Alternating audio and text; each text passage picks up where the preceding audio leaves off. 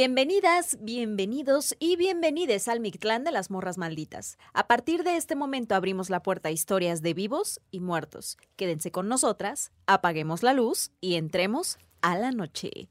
Uh, Fepo, parece que fue ayer que nos vimos. Parece Pa- que fue anoche. Parece que fue hace unas En la madrugada, horas, ¿no? En realidad.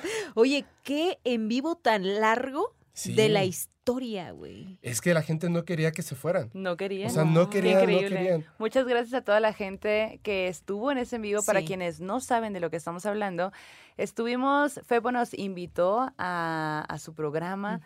Hicimos un en vivo en viernes por la noche, porque de hecho salimos de ahí. y Yo me quedé pensando, wow, mi evolución como persona ahora, antes fiesteaba los viernes hasta morir y ahora me la paso hablando de cosas sobrenaturales. Sí. Me Pero queríamos contar historias. Queríamos, contar, historias. Estuvimos cuatro horas y media, oigan, Sí. ah, en un en vivo ahí hablando de cosas sobrenaturales. Estuvo bien chingón. Bien divertido Bien, también, la- ¿no? sí, el chismecito. No, y la gente estaba súper contenta. Es que ya, ya había mucha, toda la, la- la comunidad paranormal estaban, de verdad, o sea, eh, desde que anunciamos que íbamos a estar con Morras Malditas, Ajá. híjole, o sea, ya estaban, pero hicieron fan arts, estuvieron mandando Ay, un montón sí, de Estuvo cosas. hermoso. Estuvo padrísimo. Entonces yo les dije, van a ser dos horas, dos horas y media. Ajá. Pero la gente, de verdad es que no nos dejaban. O sea, no nos dejaban así. Ni los aliens nos dejaban, por Sí. cierto. ni los aliens. Es verdad. Oye, Febo, muchas gracias por venir. Qué No, emoción gracias a ustedes tenerte por acá. invitarme. Sí. Estamos muy contentas de que de tenerte en este espacio, eh, de que ahorita vas a hacer el sacrificio para la Ouija. Ya sabes lo que hablamos, ¿no? Exacto. Sí, bueno, de hecho, eh, viniste sin bañarte, porque esa era la condición. Me acabo de bañar. No, híjole, no. ¿Por qué, no. Te avisamos. Se te dijo. Es que me da miedo la Ouija. Así de como, bueno, pues ya ni modo, será para otra ocasión. A la Ouija tú le das miedo ahora que te bañaste. Eso. Oye, pues aquí vamos, pues estamos esta noche eh, terrorífica porque ya empezó octubre. Yo por eso, mira, ya en disfrazada porque pues hay que meterse en el mood desde antes. Eh, y, ¿Y tú cómo festejas estos, este mes? ¿Qué es lo que haces? ¿Cuál es tu tradición? La verdad, eh, todo el mes de octubre y noviembre para mí es, son las fiestas más, más increíbles. Me encanta todo lo que tiene que ver con fantasmas, monstruos y más. Y además, el podcast pues cumple un año exactamente el 2 de noviembre. ¡Wow! Entonces estamos así, o sea, fue una casualidad porque eh, en realidad yo quería empezar mucho antes y cuando de- repente dije, ya, ya está terminando octubre, tiene que ser ya. Y Claro. se estrenó, no me acuerdo si fue el 31 o el primero de noviembre, pero lo vamos a poner como que oficialmente es el 2. ¡Qué Pues imagínate. chingón! Su- Sí, súper es- chingón. Oye, ¿y qué plan tienes para, para este día? Honestamente, El plan o es que sea, no hay plan. sí- Ah. no, sí, sí hay plan, o sea, sí hay plan. Para la gente vamos a, lo que voy a hacer es que voy a terminar la primera temporada. ¿No? ¿Ok? Eh, estrenamos una segunda temporada. De hecho, ustedes son quienes cierran la primera temporada Uh, del podcast paranormal. Y abre el, el primero, o sea que ya será como cumplir un año, el señor Jaime Maussan. ¡Wow! ¿Qué? ¡Qué chingón! Sí, Oye, y para toda la gente, toda la bandita maldita que, que no te topa, a ver, cuéntales de qué va Podcast Paranormal. Podcast Paranormal es un, bueno, es un podcast de fenómenos paranormales y fenómenos no humanos, que es exactamente todo lo que tiene que ver con, con el fenómeno ovni, por así decirlo, ahora se le dice eh, no humano. Es un, este, son temas no humanos y todos los que son temas humanos y paranormales, de ahí se, se toma la parte del podcast paranormal. Creo que la, la diferencia que a lo mejor tenemos con otros tipos de podcast del mismo contenido es que en podcast paranormal hay como ciertas reglas, es cuando la gente va, tiene que decir la verdad. No, o sea, no te quedes con las cosas porque piensas que a lo mejor te van a señalar y van a decir "Es que estoy loco. Tú cuenta la realidad, tu realidad, pero, pero sé honesto, cuenta la verdad y además lo hacemos desde un punto serio, del estudio, el análisis, las historias, desde esa parte seria. Los viernes es un poquito más, este, Relajado. Rela- Nos relajado. dimos cuenta. Sí, es más relajado. Lo vivimos. o sea, hay mezcalito, cerveza, platicamos y está, es mucho más relajado porque estamos en contacto directo, así, pero directísimo con la gente en ese Ok. momento. Pero los martes es totalmente serio y los jueves tenemos un programa que se llama Tus historias, tus miedos, que son todas esas historias, experiencias y evidencias que manda la gente al correo, que es fepo arroba podcast paranormal, y entonces seleccionamos como los mejores y yo se los narro. Wow. Wow. Así que ya saben que el martes hay que ver podcast paranormal, miércoles de morras malitas y el jueves otra vez para Tus historias, tus podcast paranormal. Exacto. pues para que tengas toda una semana sobrenatural, o sea, necesitamos Exacto. vitaminas, ¿no? Para continuar la semana. Nosotras siempre que llega los miércoles, la verdad es que ya estamos así de ya, por favor, pero llega el podcast y otra vez como que es un vuelve a la vida Sí. con historias de muertos. Qué locura. Oye, pero la neta también estamos bien contentas de que se haya dado esta colaboración. Ayer apenas, bueno, para ustedes hace unas semanas apenas lo conocimos cuando hicimos ese en vivo, nos la pasamos muy bien. Y para este programa de Morras Malditas decidimos que el tema fuera sobre pues esos seres. Algunos les dicen duendes, otros chaneques, aluches. eh, y seguramente tienen muchos otros nombres dependiendo de la región Así en la, es. que, en la que se manifiesten y también de su origen. Así es. Fepo, ¿tú crees en ellos? Eh, ¿Les has visto alguna vez? Yo creo, yo creo 100% en estos seres. No creía absolutamente para nada. Se me hacía como que un tema... em, cuando, me, cuando escucho sobre, por ejemplo, los elfos o las hadas, etcétera, decía, sí, bueno, es una historia bonita, pero evidentemente no es real. Sin embargo, aprendí que uno tiene que tener la mente abierta. No he visto yo directamente uno, sí he escuchado, sí he visto los efectos de los duendes. Ay, perdón, perdón, perdón. Sí he visto los efectos de los duendes y hay muchas cosas que han ocurrido en mi casa, en su casa y en el setcito que tenemos de podcast paranormal, que definitivamente, conforme pasa el tiempo, te das cuenta de que no, está, no son fantasmas o no es un efecto poltergeist, es totalmente distinto. Es que tiene la feno- eh, fenomenología de los duendes, de los aluches, de los chaneques, es muy distinta al fenómeno de fantasmas, al fenómeno de posesiones, demonios, etcétera. Totalmente eh, es otra cosa. Esto es más algo natural, digamos, de la Tierra y tiene como unos efectos distintos que sí han ocurrido y además me ha llegado evidencia muy buena. De hecho, hay una que es No, exclusiva de ustedes. es exclusiva de ustedes, ¿no? Tengo miedo. Oye, miedo, pero sí. antes de, de que, de pasar a esas evidencias, nada Ah, no, más sí, sí. queremos mandarles panecito allá en casa. Amiga Mara, mi amiga Mara está con nosotros aquí en el set, que ella es fan también de Morras Malditas y de Fepo, ¿eh? Por cierto, Ay, también te chido, escucha la. Mara, ¿eh? Gracias. Este, ¿y cuál es tu pan favorito, amiga? El de Tlacolula. El Ah, el pan de Tlacolula, el que tiene chocolate adentro. Ah, mm, ¿cómo se llama ese pan? Pan de cazuela. El pan de este programa, a ver si logro pasarte una foto, amiga, para que la insertes y que la gente conozca. El pan más sabroso del mundo, sí, es el de Tlacolula, allá en Oaxaca. De hecho, una morra maldita apenas me dijo, güey, voy a Oaxaca, recomiéndame un lugar. Y yo, Tlacolula, hermana. Tienes que ir a Tlacolula y comer pan de cazuela y barbacoa de Tlacolula. Me dijo que sí va a ir, a ver Ah, si lo hace. Pero bueno, les mandamos un pan de cazuela. A ti también, agarra tu pan, agarra tu pan, amiga. Eh, el Emiliano ahí en la producción que agarre su panecito. ¡Ah! Ya tiré, ya te...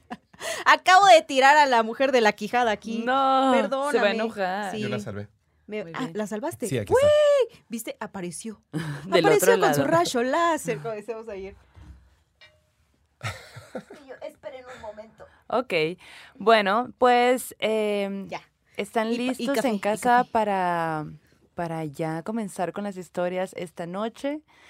Eh, van a ser historias densas para que no duerman y probablemente tengan dulces pesadillas y luego les escriban a morrasmalditas.gmail.com Sí. esas historias. Pues, Oye. ¿qué te parece? ¿Quién quiere comenzar con las historias? A ver el Fepo. Ok. ¿Les parece si, si antes de las historias les hago lo de- esa referencia de la, de la diferencia entre duendes, aluches y chaneques? Por Me parece favor. perverso. Venga. Ah, Cuando, cuando se refieren a los duendes, por ejemplo, en Veracruz, que son los chaneques, los duendes, bueno, existen en todo el mundo, literalmente en todo el mundo y tienen diversos nombres. Sí. Eh, el famosísimo en Inglaterra, famosísimos en Perú y sobre todo aquí en esta parte de México y Latinoamérica hay eh, unas referencias muy claras de los duendes.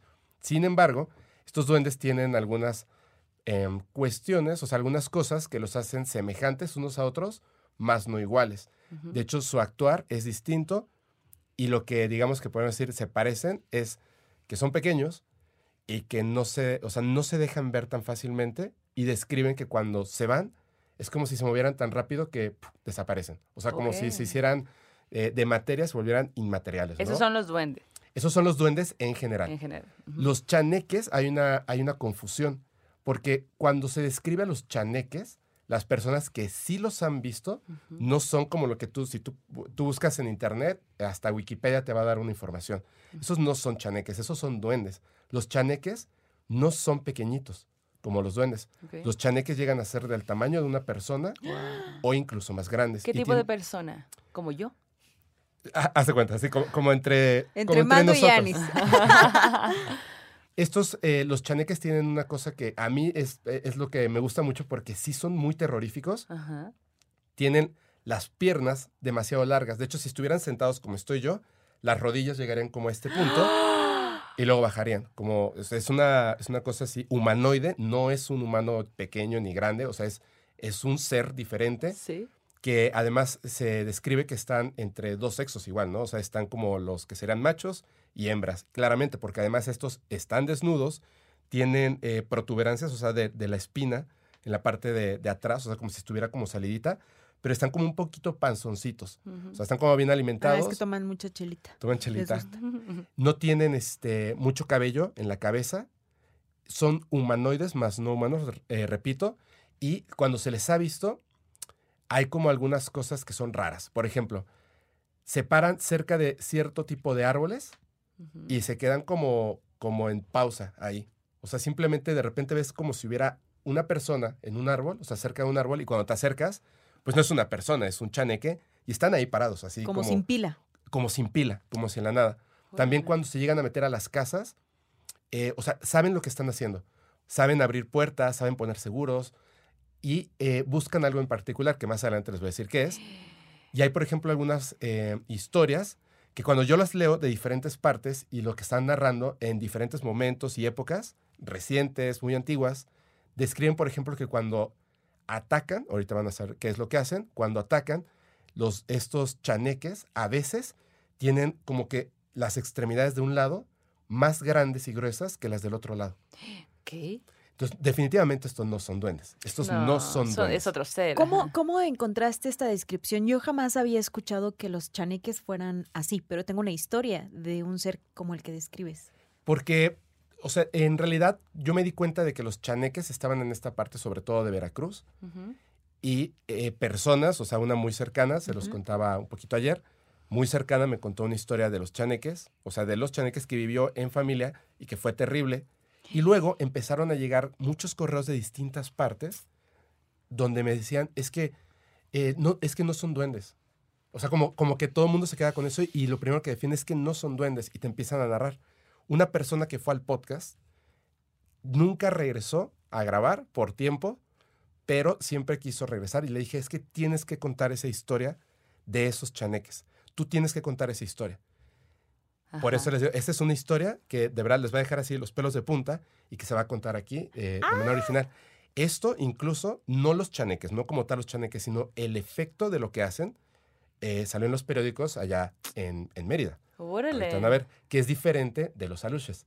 Y la diferencia entre duendes y aluches es que los duendes se cree que son naturales, o sea, es como un ser vivo que a lo mejor podemos o no podemos ver, pero que está en la naturaleza, y los aluches son como el golem de barro o un tulpa, que, que esa es la foto que les mandé, los, los crean Muy loca. de barro y los le hacen como un, eh, bueno, los trabajan, digamos, un hechizo, una, eh, se, Magia. se les llaman guays allá en, en este, en Yucatán, que son como brujos o brujas.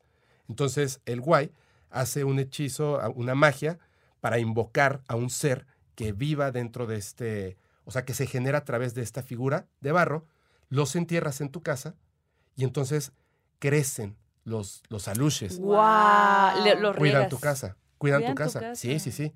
El tema está, que es bien chistoso, es que a veces se pegan a las personas y no a la casa. Oh. Entonces, a dónde vas, está el efecto de, de la luche. Le tienes que dejar eh, dulces, este, juguetitos. Como si fuera un niño, le tienes que dejar un altarcito para que él esté contento y además sepa que esa es su casa. Si una persona se mete, les avientan piedras, los orinan, les hacen, o sea, defienden su casa, de verdad defienden su casa. ¡Qué Es, es muy chistoso, pero pasa que a veces la gente, pues, eh, fallece y se queda la lucha en esa casa. Entonces tú cuando compras la casa, pasan cosas. Claro. Porque la luche sigue defendiendo su casa. Claro. Y hay gente que tiene muchos aluches. Wow. Entonces imagínate tu casa protegida por aluches y perritos. No, man. Y que jueguen juntos. Y gatito. So- ah, qué, Qué bonito. padre, Sí.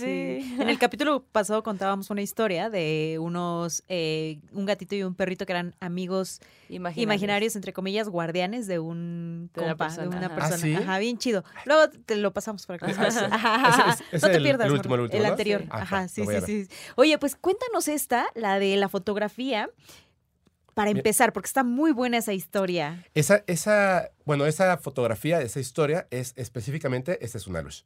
Entonces, este, el aluche, em, hay, una, hay unas personas en Yucatán, en un pueblo, hay un montón de pueblitos, donde em, hay mucho terreno, hay mucho terreno, pero pues obviamente todo el mundo quiere los terrenos cercanos al centro de, de las ciudades, de los pueblos, y son muy grandes. Una de estas personas es que es como, como eh, no tiene como tanta importancia, pero su familia decide comprar un terreno. Compran un terreno y, es así como que bien grande y, y, pues como solamente es el terreno, dicen tenemos que bardear. Allá hacen bardas con piedra sobre piedra, que son así como piedras grandes, muy, muy pesadas, y se quedan ahí siglos, o sea, son unas bardas así. Entonces tienen que bardear el terreno y cuando llegan a bardear el terreno, pues no se puede. Porque ellos ponen las bardas, todo el día construyen barda y al día siguiente cuando llegan, las bardas las tiraron. Entonces dicen, no, o sea, están gastando dinero y están tratando y tratando y tratando, ¿no? Quieren aplanar el terreno, quieren este, quitar como ciertas plantas y la gente llega a trabajar y cuando al día siguiente incluso dejan sus cosas ahí, ¿no? Así de, yo no entro a este lugar. Porque este lugar está maldito, en este lugar hay aluches. Entonces, wow. estas personas, bueno, esta persona que, que había comprado el terreno dice, no es posible, o sea que no puedo yo construir mi casa y hacer mis cosas porque nadie quiere trabajar aquí. Entonces decide ponerlo a la venta otra vez. Lo había comprado una cantidad y entonces obviamente lo tiene que vender a una cantidad más baja. Ajá. Y el terreno no se vende. Entonces le baja todavía más la cantidad de dinero y no se vende. Entonces se pregunta, ¿por qué no se vende? Y le dicen, es que la gente, o sea, los que están eh, corredores de bienes raíces, le dicen, es que la gente viene. Y en el momento en el que llegan, es como que algo, dicen, no, no, o sea, pero no quieres pasar a ver el terreno, mira, esto, no, no me interesa. O sea, ya no quiero, no quiero. Algo pasa aquí, no quiero. O sea, la Una gente energía. siente esa energía y no quieren entrar al terreno. Entonces, él está como, como muy preocupado porque pues ya invirtió el dinero y luego no puede hacer nada con esto y piensa que la gente simplemente tiene como que ideas locas. Resulta que de casualidad eh, conoce a un guay, a un brujo. Y cuando lo conoce, él no va, él no está yendo para que a él le lean las cartas o para que a él le digan algo. Él está acompañando a otra persona en otro pueblo. Y de repente cuando entran, el brujo le dice, tú compraste un terreno y se te pegó una luche. No mames. Y le dijo, ¿qué? Y le dijo, sí, sí, sí. Dijo, es que lo compraste, pero es que una persona murió ahí que había dejado una luche. Y dice, entonces tú estás comprando un terreno maldito y no vas, te va a ir, te va- o sea, es que el, el- el asunto no es nada más que no puedas vender el terreno, es que se te empieza a impregnar eso, porque tú eres el que está traspasando el terreno de la luche y entonces a la luche se te pega. Ah. y no nada más va a defender el terreno, o sea, a ti te va a ir mal. Oh. Entonces tienes que, es como hacer las paces con el aluche y sacarlo. Dice, tienes que sacarlo del terreno. ¿Cómo te deshaces de una lucha? Primero lo tienes que encontrar, que ese es el asunto. ¿Y cómo encontrar una luche? O sea, y era un terreno Como grande. Pokémon. enorme, o sea, son terrenos así gigantescos, No o sea, son terrenos ah. enormes. Entonces, él, él como que dice, esta, esta persona me está mintiendo, ¿no? Y le dice, eh, "E- es así, ¿no? Le dice, sí. O sea, sí tengo un terreno y sí, este, no sé qué pasa, pero nadie quiere estar ahí, se caen las bardas, e- etcétera, ¿no? Le dice, bueno, ¿puedes acompañarme? O sea, llévame a tu terreno y yo puedo buscar el aluche y hacemos el trabajo y lo sacamos. Ujú. Y él se dijo, bueno, pues ya no tengo nada que perder, ¿no? Claro. Y literalmente en ese momento tomaron el automóvil, se fueron una hora al otro pueblo, Con el llegaron guay. con el guay. O sea, con este... O sea, este- iban a una cosa y acabaron haciendo otra, Sí. güey. Ok, ok. y ok. La, la acompañante o el acompañante con el que iba era como de... El acompañante. Ah, era pues chingo mi familiar. madre. Así como- Era familiar. Ah, Lo que pues pasa bueno. es que en, en estas regiones es, es muy común acercarte con, con los, los guays, con los ¿Tú, brujos, tú conoces a uno a una? Sí, conozco algunos. Conozco algunos, pero cuando, cuando nos invites, eh, nos llevas. Vamos. sí, yo lo que quiero es conocer específicamente a uno. Bueno, son dos, porque ellos son guay, eh, pec, guay, chivo, guay. Son personas que se supone que se pueden convertir en animales. Entonces, yo quiero que una de esas personas, o sea, hablar con estas personas y entender, que son los nahuales. Sí. Pero bueno, estos llegan al terreno y se baja y es así como de, de- a ver, el alucio, ¿no? Le, le dice, acompáñame. Y empiezan a caminar por lo que es su terreno, que es enorme, es enorme. Y caminan y caminan y caminan. Y de repente se detiene y le dice, aquí está. Ah. O sea, en un punto así, en medio de la nada, le dice, aquí está la lucha. Y dice, ¿cómo? Sí, aquí está. Güey. Y entonces él, pues ¿Cómo ya... lo supo? Ajá, es así como, ¿cómo lo saben? Se supone que se conectan, ¿no? Entonces él como que sí, sí puede sentir esa energía y decir, aquí Claro. está. Como sí. cuando detectan dónde está la brujería en las Sí. casas, ¿no? Ajá. Exactamente, ajá. exactamente. Ajá. Y entonces, pues hacen el, el, el hoyo y efectivamente ahí estaba, que es la foto, es la foto que ustedes tienen. Que van a ver en este ¿Se la puedo momento. compartir a mi amiga? Sí, Mara? sí, sí. Sacan el aluche y él, lo- él como que lo quiso tomar, o sea, ya directamente él, y le dijo, no, o sea, ellos hicieron el hoyo y fue el brujo el que sacó el aluche. Y le dijo, oye, este, porque era como de este tamaño, ¿no? Y lo dejan ahí.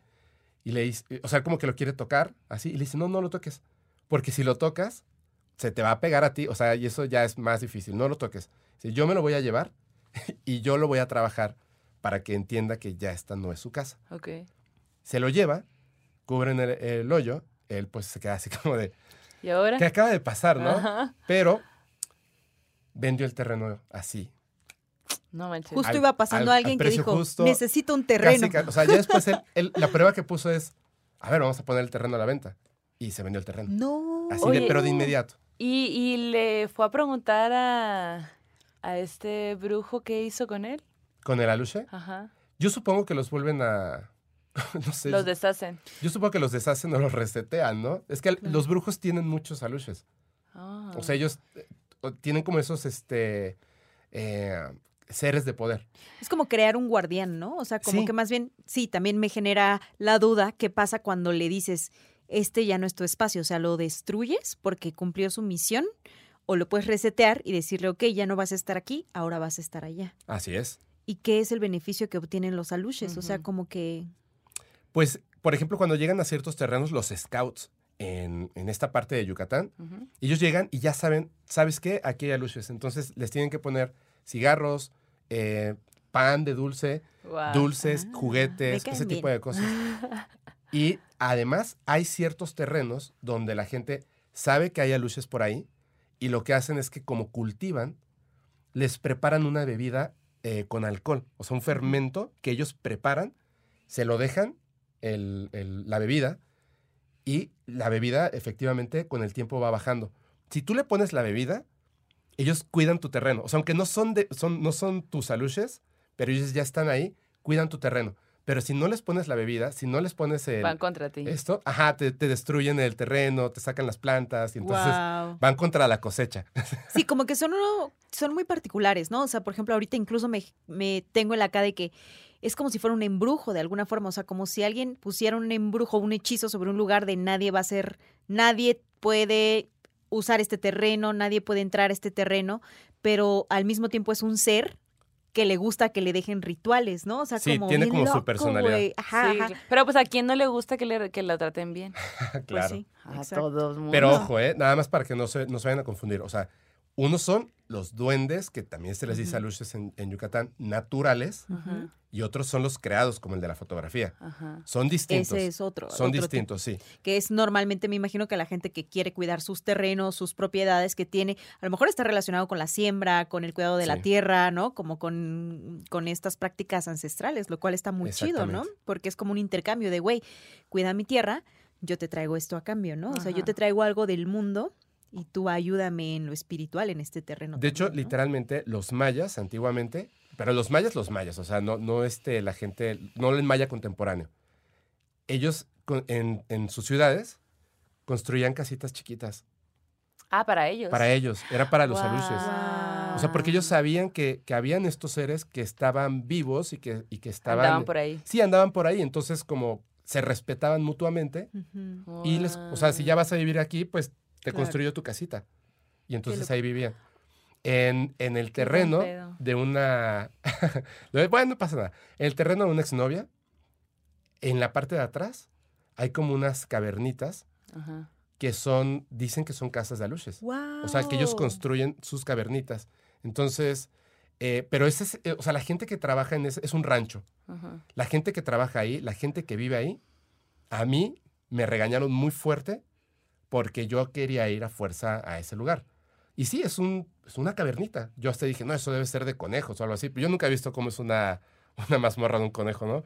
Pero era así como, como el cuento de Alicia en el País de las Maravillas. Ajá. O sea, porque Yucatán es plano, es totalmente plano. Mérida es plano y de repente hay como un algo, así como una entrada, una cavernita rara y no, al grado de que el acceso hacia donde está el- la casita de los aluches, está, ellos lo alambraron para que la gente no se meta, para que no molesten a los aluches. Porque si los molestas, uff, Sí, un no. desmadre. Perdón, otra vez. Eh, afectas el equilibrio del Sí, lugar, ¿no? afecta. Oye, como en esta noticia de, creo que era en Cancún o en Playa del Carmen, que estaba este puente en Ah, esta sí. carretera y que tenía la construcción de las casitas para los así aluches es, así es. y que la tumbaron, güey.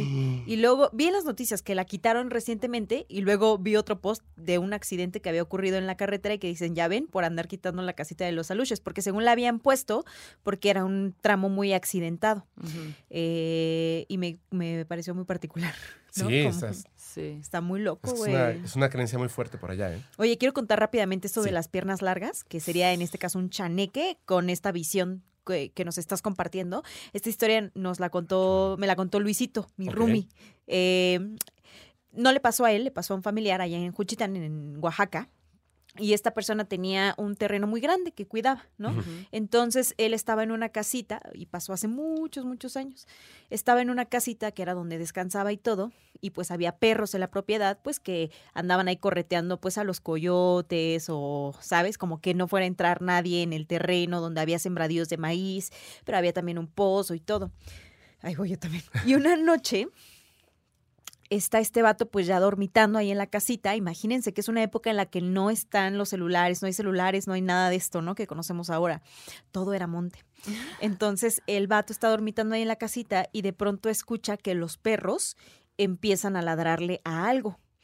Y él así como de que se despierta, se queda atento y dice, ah, ok, de seguro están correteando a un coyote, ¿no? O algo, un animalito del, del nocturno. Pero luego los perros siguen más y más bravos afuera, como que agresivos, como correteando a algo.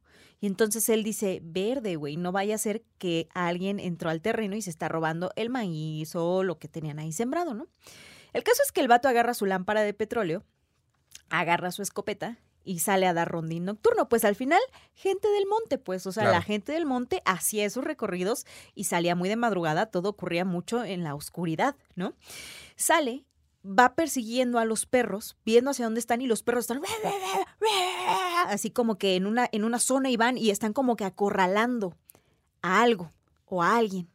Y entonces el vato va así, alumbrando con su lámpara, llega hasta donde están los perros y ve que están junto al pozo los perros. Y de pronto hay como un cambio de chip y los perros que estaban súper agresivos salen despavoridos. Y se van y desaparecen y lo dejan solo. Cuando él se queda solo allí, siente en el ambiente pues este chicloso sobrenatural, ¿no? O sea, Ajá. cambia la energía, cambia la temperatura Sí. y él trae su lámpara y su escopeta. Con la lámpara alumbra un poco enfrente de él y alcanza a ver que junto al pozo, güey, hay un ser que está sentado como de cuclillas, agarrándose las piernas eh, abajo de las rodillas, pero cuando ve sus rodillas, este ser está desnudo. Cuando ve sus rodillas, las rodillas están altísimas. Como que las rodillas, la parte de abajo, de la cintura para abajo de su cuerpo, es extremadamente mucho más larga que de la cintura para arriba. Y este ser está agarrado, así, hecho bolita junto al pozo, güey. Cuando él tiene esta visión, pues obviamente se le olvidó que traía la escopeta, se le olvidó para qué había salido, se fue corriendo, regresó a la cabaña, agarró su caballo y se fue, se perdió como tres días. Lo encontraron días después como en un delirio de que el vato se había espantado muchísimo de lo que había visto. Imagínate. Y según ¿no? recuerdo la historia, el señor después de eso ya no volvió a ser el mismo, o sea, Mm. como que quedó tocado por esa experiencia Claro. y después como que contó qué es lo que había pasado y pues ya el vato ya muy mal, o sea, como que estuvo enfermo de susto mucho tiempo y cuando se recuperó, pues ya eh, no fue la misma persona, ¿no? Como que algo se quedó allí con ese ser. Pues Uy, es que... abrí esa puerta de saber que existe algo más, ¿no? Sí. Pero eh, específicamente en esta historia dices que es un chaneque. No, No. más bien, yo no digo, pero me recordó Sí, por la descripción. por la descripción a que era, y además era el campo y así, ¿no? Que a lo mejor también pudiera ser que se trata de otro ser que habita esa Claro. zona, ¿no? ¿En Porque qué zona fue, perdón? en Juchitán, en Oaxaca. Ah, Porque cada montaña tiene sus, sus entes y sus seres. seres. sus seres. Exacto. Aunque sí la descripción es, es un- o sea, es como la descripción del chaneque. Y está Eso de las piernas. Ajá. Claro, sí, Exacto. sí, sí. Flaquísimo, flaquísimo, dice. O sea, nunca le vio realmente la cara, solo le vio cómo estaba en esta postura abrazándose las piernas, güey. Y yo creo que a lo mejor tenía miedo el chaneque por lo... Escuchaba a los perros, perros, y esto, ¿no? Sí, quién sabe qué pasó, que los perros se espantaron. Sí, Pues, claro. Ajá. A Pues lo mejor los perros una- tampoco lo estaban viendo tan claro hasta que llegaron allí y, lo, y ya lo les dio miedo. ¿no? Ajá. Pues, Exacto, sí. sí. Y fíjate que, bueno, no rápido contando la, mi siguiente historia, ya que me enganché con esta, eh, mi familia es de Santos Reyes Tepejillo. Y como les decía ahorita, todo en los pueblos pasaba muy de madrugada, ¿no? Cuando se iban a pastar, a llevar a los animales al campo, normalmente se iban 5 de la mañana, 4 de la mañana ya estaban arriba, ¿no? Porque todas las actividades en esa zona ocurrían antes de que el sol estuviera intenso, ¿no? Entonces iban a llevar a sus animalitos a la montaña, se iban muy de madrugada, pues para estar allí todo el día y luego regresar, ¿no? Entonces, pues los chavillos, cha- eh, chavillos muy chiquitos comenzaban a llevar solos a los animales a la montaña. Esa era una práctica recurrente. Las mujeres, por el otro lado, se quedaban en las casas eh, moliendo el nixtamal, haciendo las tortillas, preparando los lonches, todo, ¿no? Como que haciendo esta labor de alimento, ¿no? Mientras que los hombres iban al monte con los animales. Y esto le pasó a uno de mis tíos. Él cuenta que cuando, que, ajá, que él todas las madrugadas iba. Iba a hacer ese rol, esa, esa rutina. Una madrugada se fue mucho más temprano, poco, poco antes de las 4 de la mañana, calcula él, ¿no? O sea, era muy, muy temprano. Se fue solo con los animales, iba en la montaña y pues él iba en su tema, ¿no? En su pedo ahí, eh, pensando cualquier cosa, no me imagino qué pensaría, eh, pero bueno, iba pensándolo. Iba reflexionando, ¿no? iba, fue- iba al mercado a pensar, ¿cómo es? Voy A- al mercado- tianguis. Al tianguis. Mientras que había, hay gente que va al tianguis a pensar, él iba a la montaña a pensar. Pero de pronto, en una parte de la montaña, escucha ruido como de fiesta. Y él se saca un poco de onda porque dice, no manches, ¿quién se amaneció por acá? ¿No? O sea, no le parecía ilógico completamente, pero sí le parecía extraño, porque ya estaba en una parte muy alejada del pueblo. Entonces, como que no había casas, ¿no? Pero dijo, puede ser que se cuela aquí de que alguien trae fiesta. Siguió caminando, o sea, esto pasó, ¿qué será? Él tendrá ahorita como tal vez 60 años, tal vez esto pasó hace 50 años en un pueblito, en las periferias, que nada que ver con las ciudades, ¿no? Y entonces, este, sigue caminando con los animales y vuelve a escuchar sonido de fiesta. Se detiene y el sonido también se detiene. ¿Y el qué pedo, güey? Y entonces sigue caminando y conforme va caminando se va acercando a ese sonido. Hasta que llega un punto en el que ya está muy cerca de donde está ese alboroto, que es un alboroto que suena fuerte, pero como pequeño, ¿no? Entonces, Como pequeño. ajá, Ok. fuerte, pero como... Ahorita Extrañamente lo comprendí. Ajá, ¿verdad? Sí. Fuerte pero pequeño.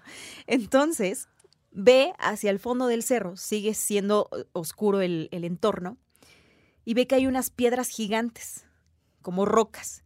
Y adentro, en, abajo en esas rocas hay huequitos, y en, la, en los huequitos hay luz. Y entonces le cae el 20 de que todos estos sonidos que está escuchando Vienen vienen de allí. No mames. Y se vuelve a escuchar el ruido, y él así de... Qué emoción. como que se impacta y alcanza a ver que entre las piedras hay gente pequeñita haciendo fiesta, güey. Y cuando se dan cuenta de que ahí venía, se apaga todo para siempre, ¿no? Ya no los volvió a ver, él se fue corriendo, no me acuerdo qué hizo o así, pero él dice que recuerda eso, ¿no? Que él vio que había gente chiquita haciendo una pachanga en el monte en la madrugada. The Chido. Dream. Sí, sí, El sueño total, wow. ¿Y los describió? Gente chiquita, Gente nada más dice, o sea, que estaban bailando, o sea, dice era como nuestras fiestas, pero, en así, chiquito. O sea, a- Ajá, chi- chiquita, o sea, What? pues no sé, 12.5 centímetros, no sé.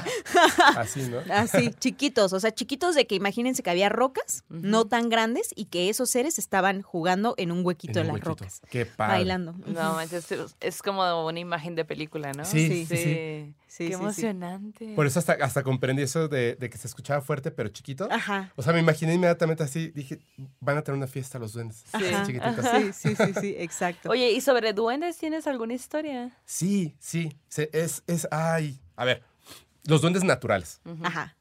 que ta- en, en esta región les dicen aluches, pero repito, no son estos de, de barro, son sí. otros. Ajá. Se dice, como en muchas culturas, que los duendes tienen tesoros. Extrañamente, aunque no lo crean, los duendes comparten sus tesoros con algunas personas. Piden cosas a cambio, pero tienen una, Tu una- alma. una naturaleza distinta. Unas personas que no son de, de la región, o sea, de hecho son de un, este, un país en Latinoamérica. Yo estoy hablando con una chica y me cuenta que tiene una relación muy cercana con duendes. Es una historia que ya conté, pero les- yo les voy a contar otra nada más para que tengan una idea. Este duende se le eh, lleva toda la vida pegado a su mamá. Y ellos han escuchado, porque ella sí lo ve. O sea, el duende solo aparece cuando ella está sola. Pero entonces cuando de repente se roban cosas que necesitan, por ejemplo, las llaves del automóvil, ella se tiene que encerrar en la habitación. O sea, las buscan, no están de plano, se encierra en la habitación y lo empieza como a regañar. Ya, muy chistoso, este, sí, ya te, este, muy divertido, jajaja, ¿me puedes devolver mis llaves? Lo escuchan. O sea, la hija dice, lleva toda la vida escuchando el duende, o sea, no solo a mi mamá, sino el duende, porque habla y hace un sonido como raro, se escucha su caminar, etcétera, se ríe y de repente aparecen las llaves. O sea, pero aparecen de esta manera. O sea, ya, ya me las va a devolver. Ok, ¿dónde están? Busquen un lugar que no sea como eh, encima de la mesa o algo así. Abres el congelador y ahí están. O sea, te las pone, te las pone en ciertos lugares cuando las devuelve. Este duende un día le hace un regalo. Le da un papel que tiene unos números. Esos números le dice, eh, son para ti, este es mi regalo. Entonces ella ve los números. ¿Qué pensarían de unos números? Es una serie de numeritos. Compraría una lotería. Sí, Exactamente. claro. Entonces ella dice, voy a jugar a la lotería con estos números. Pero se da cuenta de que los números son literal la fecha, el día y mes, día y mes, día y mes de sus dos hijas y de su esposo. Entonces, Ahí ya me da miedito. En lugar de jugar, lo quema. En la noche está, está con el... Así dice, yo quiero saber si sí. Y el premio mayor eran esos números. Cuando se aparece el duende, el duende llega feliz a verla en su habitación y ella ya lo estaba esperando. Y le dice, "¿Te- ¿qué tal el regalo que te di? O sea, él estaba contento. Contento por lo que iba a tomar también, Por lo que ¿no? iba a O sea, como... Ah, ojo, exactamente. Les voy a escribir rápidamente cómo es este duende. Es como una persona chiquitita, dicen que más o menos de ese tamaño. La cara es como de un viejito, Como de unos 50 centímetros para quienes nos están escuchando. unos y es el 50 tamaño que dice Fepo. Cuerpo totalmente humano, pero chiquito, no como de un, no como de un este Viejito. bebé o algo así. O sea, un- como una persona, pero chiquitita, con el rostro como de un anciano, humano totalmente, ropa, que dice que es como si fuera ropa hecha a mano, pero como que la avejentaron a Mm. propósito. No es que sea vieja, como si fuera andrajoso a propósito, como si Ok. no fuera realmente así. Y el, sí. No, no, no. Ah, no, y el duende le dice que te gustó mi regalo y le dice, pero, o sea, ¿cómo puede ser esto un regalo si me diste la fecha de, de lo de mi familia? Y le dice, ¿no jugaste? No. Y en ese momento cambia el duende, o sea, pierde totalmente esa forma y dice que se vuelve rojo, rojo. Se y, enoja. y no era un humano, era otra cosa. No. Y empieza a gritar. Y eh, esta chica me dice, yo escuché los gritos y empezó a tirar cosas y a romper. Le cambió la voz, o sea, gritaba, chillaba así como, como los puerquitos, así, y, y tiraba cosas. Y le decía, cálmate, cálmate. Le dice, es que no sabes todo lo que tuve que haber hecho para darte ese regalo. Y le dice, espera, ¿qué iba a pasar con mi familia si yo jugaba? Y de la manera más tranquila, el duende le dice, pues se mueren. Y le dice, ¿cómo puede ser eso un regalo? ¿Me quitas a mi familia y a cambio me das el premio mayor? Y le dice, sí, es que el regalo es para ti. ¿A ti qué te importan ellos? What? Porque tienen una, una naturaleza distinta. Claro. ¿Me entiendes? Sí. Eh, entonces, Sí, el sí. duende no comprende esa manera de pensar de nosotros Ajá. y de verdad le estaba haciendo un gran regalo. Lo cual eh, son dos cosas. Esta señora, a partir de que sucede esto, decide ignorar totalmente al, al duende. El duende, en su berrinche porque le, le haga caso, ha hecho cosas malas, como por ejemplo estaban durmiendo y al esposo un pie se lo... Ah, sí, tal cual. Se lo eh, rompen. Se lo, sí, se lo rompió. Se lo zafó dándole vuelta al no pie. mames. Cosas así, o sea, cosas fuertes. Entonces, en, en casa, ella me decía, ya no se habla, o sea, no se menciona nunca, nunca. Y le dije, "Y- pero deja de aparecer. dice, sí, conforme, conforme se, se... Lo han ido gosteando, básicamente. ¿eh? Exactamente. O sea, lo fundamos, así lo cancelamos y él ha ido desapareciendo. Obviamente la única que lo ve es la mamá. Y me dice, mira, y me manda una captura de pantalla donde le dice, oye, este mamá, se me perdió tal cosa, seguramente fue el duende. Y la mamá, lo primero que le responde, así le pone un, un emoji que dice, un sticker que dice, alabado sea el Señor. Y le dice, oye, pero pídele que me devuelva eso. Y le dice, eh, hoy hay partido de fútbol. O sea, no le sigue el juego a su hija. O sea, porque ella tiene mucho miedo y dice, no, o sea, no hablen de esto, pero ni de broma. O sea, es ya, o sea, lo tenemos que eliminar Sí. totalmente de nuestras vidas. Ok. Para que nos vean. Wow, wow, qué loco. Sí. De hecho, en el capítulo pasado contamos una historia que también es de duendes porque nos mandaron muchas. Ajá. Tenemos un montón de historias de duendes y de, este, de estos seres, Sí. en la que una morra compartía que históricamente en la casa en la que vivía, que era casa de la abuelita, les pasaban cositas. Veían niños así, pero niños como con cara de viejito o avejentados y que incluso les hacían maldad a las niñas de la casa, trenzándoles. eh, dice, Ah, sí. amanecíamos a- con bolas acá en el pelo y cuando nos lo de- tratábamos de desatar nos dábamos cuenta de que eran trenzas diminutas, así chiquititas, chiquititas, chiquititas. Dice, ¿quién nos hacía esas trenzas? Y cuando ya le cuentan a la abuelita, la abuelita dice, sí, güey, a tu tía también le pasaba. O sea, como que a todas en esa familia les había pasado. Y era un terreno que por lo que nos describen era un terreno donde había mucha naturaleza también, ¿no? Era un terreno que a lo mejor hacía poco seguía siendo como que pues campo, ¿no? O sea, como que tenía toda esa conexión. Pe- Pero les hacían las trenzas cuando tenían qué edad. Eh, chiquitas, de niñas. O sea, ¿Y, como... y ellas ahora son adultas? Sí, ajá, como que ya todas fueron creciendo, ¿Ya no viven pero ahí? son varias generaciones. Creo que sí, siguen viviendo ahí. Yo te- no me acuerdo. No me acuerdo cómo ¿Pero tienen hijos? Mm, hasta ahora no sé. O sea, como que la que la cuenta es la morra, la hija de la familia. Este, y la hija dice que cuando ella era chiquita a ella le pasaba. Ok. Y que después descubrió que es- a su tía también le pasaba cuando eran chiquitas. Ajá, Pero ya no, no dice si ahora en el no, momento lo. creo que no. Yo eh, puedo decir algo, aunque va a sonar bien mala onda. Ajá. Hay que tener mucho cuidado porque en las historias de eh, a las mujeres a las que les hacen trenzas, te acicalan, te cuidan para llevarse a tus hijos. Eso, y es que eso es la otra cosa que les quería contar. Si quieren, ahorita se los cuento más Fíjate que adelante. tengo miedo. Sí, de verdad, ¿eh? O sea, es, eso, eso es una cosa que a mí me da mucho miedo, porque uno se preguntará qué, qué hacen con esos niños. Y tengo una historia de una persona que regresó después de, ¿Qué? de haber sí, de Que verdad, se salvó. que se salvó. No se salvó él, lo salvaron, pero sí es, es este... ¿Se los cuento rápido? Sí, no manches, claro. Hay muchas historias de, en breve, hay muchas historias donde se quieren llevar a, a- a los niños, a los infantes, no a los Sí. niños, a los niños, niñas, infantes, pero no cuando están, eh, cuando están bebecitos, como hasta los cuatro años más o menos, se los llevan y los raptan y no los vuelves a ver, o sea, de verdad ya no los vuelves a ver.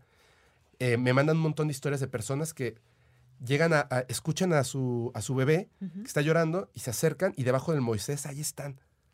Ahí Ajá. están y cuando, cuando ¿El los, No, no, no, el bebé está en, en el Moisés, está inquieto y debajo del Moisés ya están ahí los duendes, ya están los aluches, se los quieren llevar. Otro donde una persona que vivía, eh, bueno, me mandó las fotos, es así como vegetación, creo que es en Tabasco, muy, muy fuerte. Y es una señora y tiene dos hijos, un niño de ocho años y una niña que tiene como cuatro. La niña duerme con ella. Es, de repente en la noche, ella siente que algo está pasando, abre los ojos y ve a este ser que está como con cuidado jalándola de los pies a la niña y ella lo está viendo y le, le empieza como a apretar para que no se la lleve, para que no se la lleve y el ser, ella haciéndose la dormida Sí. y el ser así como que hasta empieza así a gemir de que quiere jalarlo, quiere jalar a la niña y había una cosa muy particular. ¿Qué? La niña no se despertaba y ese duende estaba vestido con la ropa de su hijo. Cuando de repente ya siente que lo está jalando muy fuerte, jala a su hija con mucha fuerza, el duende grita, se levanta, prende la luz, ya no está. Claro. Y lo primero que piensa, como vio la ropa, me lo imaginé, pero fue mi hijo. Algo estaba haciendo. Y corre al- a la habitación y el niño está dormido. Ajá. Está dormido. O sea, este ser tomó como, como la imagen, o sea, como si pudieran controlar la materia para poder llevarse a la niña y en caso de que la niña se despertara, pues Lo no- relacionara lo con el relacionara hermano. con el hermano. Ahí va la historia. Esta sí es, es Tengo una fuerte. historia que tiene que ver con eso. Ahorita se las cuento. no. Solo les quería como, como eh, eh, introducir en esto de que los duendes, estos duendes, estos duendes, tratan de llevarse a los infantes. Eh, una persona que fue al podcast se llama José Novelo. eh, estuvimos hablando un poco sobre eh, santería y, y más, ¿no? Porque él, él está aprendiendo, pero su mamá es una persona que es como, es medium, pero eh, se metió en toda esta parte de la santería. Entonces, un día una vecina llega y le dice, ¿me puedes eh, leer las cartas? Necesito hacer una pregunta. Y dice, sí, claro.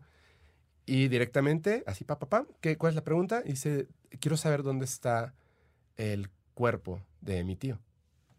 Y dice, claro. Y, y le dice, es que no está muerto, está vivo. Y dice, no, no, no. Dice, yo creo que estás pensando en otra persona. dice, yo no estoy pensando en otra persona. Tú estás pensando en una persona y las cartas me están diciendo que esta persona está viva. Y dice, no puede ser. El asunto es el siguiente. Este señor vivía en un, en un, eh, en un lugar, es un pueblo, donde tenía un terreno muy, muy grande, que se decía que en esos terrenos habían aluches y que esos aluches tenían un tesoro. Entonces, este señor que vivía solo con su hijo, un día se preparan para salir a la ciudad y están como cerrando las, las puertas, metiendo a los animales, etcétera, ¿no? Cuando salen, o sea, salen, salen, salen así del terreno, le dice, ¿sabes qué? Se me olvidó tal cosa, mi cartera. Se lo- algo se le olvidó, algo, así, algo simple como la cartera. Y le dice, espérame, deja el, el coche encendido, me bajo rápido y, y regreso. Ok. Entonces el hijo vio a su papá entrar a su casa, pero ya nunca salió. Entonces lo esperó tanto tiempo que fue así como de, ¿qué está pasando? Se bajó, papá, papá, papá, y el papá desapareció. Desapareció. Ahí en su casa, en su terreno, desapareció. Le hablaron a la policía, empezaron a hacer una búsqueda, desapareció. Un año había pasado de que el señor simplemente desapareció. Entonces ya lo habían dado, pues, por eh, una persona que había fallecido. Y querían saber dónde estaba, o sea, dónde estaba el cuerpo. Porque además Mérida es una ciudad súper, o sea, Yucatán es súper seguro, o sea, no es como que pasen cosas eh, que, que ya saben, ¿no? Que pasan en otras ciudades. Y le dice, es que no puede estar vivo. Y dice, sí. Y le dice, ¿quieres saber dónde está? Dice, claro.